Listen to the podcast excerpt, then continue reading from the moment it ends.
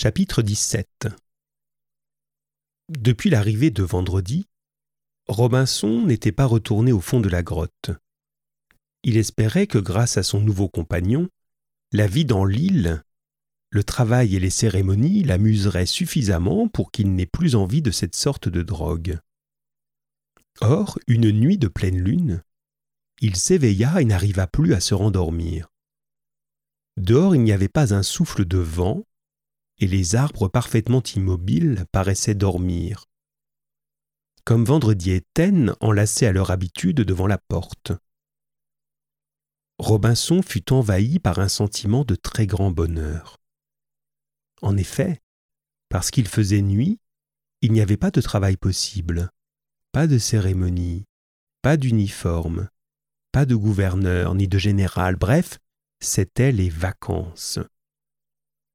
Robinson aurait voulu que la nuit ne finît jamais, que les vacances durent toujours.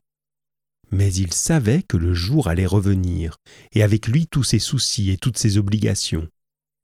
Alors il se leva, et il alla arrêter la clepsydre. Puis il ouvrit la porte, il enjamba le corps de Vendredi et de Taine, et il se dirigea vers la grotte au fond de laquelle, justement, la nuit ne finissait jamais, le rêve durait toujours.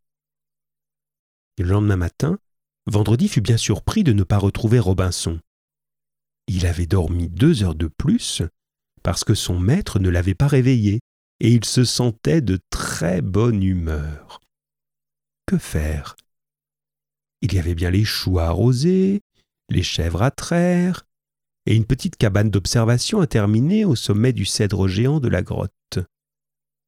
Mais, puisque Robinson n'était pas là, toutes ses obligations d'homme blanc disparaissaient, et Vendredi n'obéissait plus qu'à son cœur d'Indien.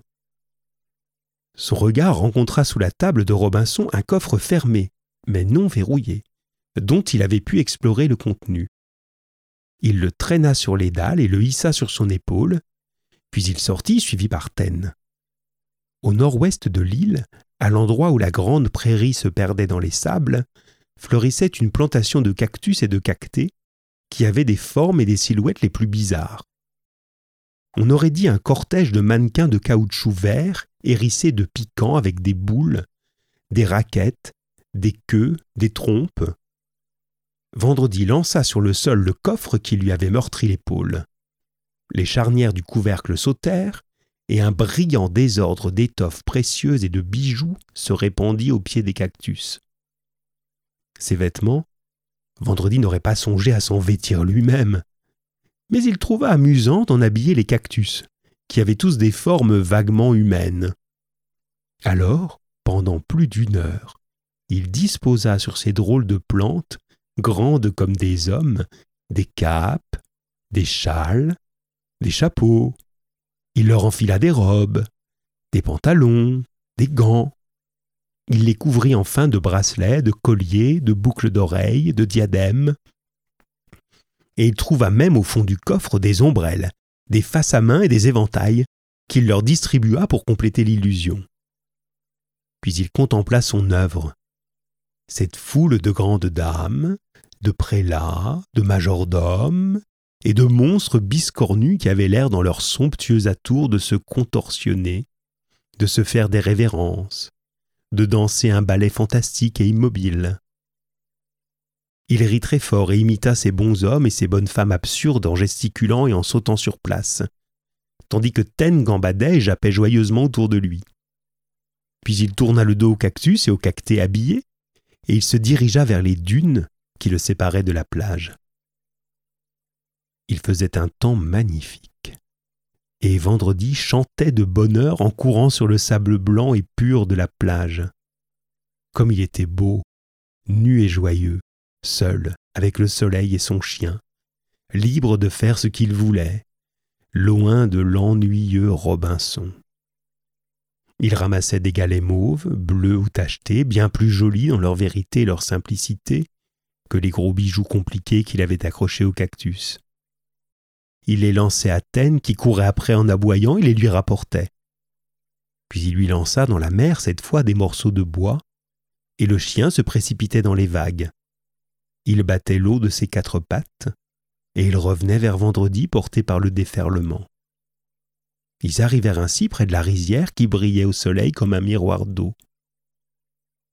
Vendredi ramassa une pierre plate et la lança au ras de l'eau pour faire des ricochets. La pierre rebondit sept fois sur l'eau avant de s'y enfoncer sans éclaboussure. Ce que Vendredi n'avait pas prévu, c'est que Ten s'élança à nouveau pour aller chercher la pierre. Son élan l'emporta une vingtaine de mètres, mais là il s'arrêta. L'eau était trop peu profonde pour qu'il puisse nager, et il pataugeait dans la vase. Il fit demi-tour et s'efforça de revenir vers l'Indien.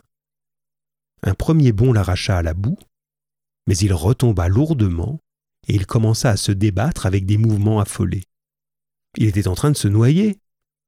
Vendredi se pencha vers l'eau sale et dangereuse.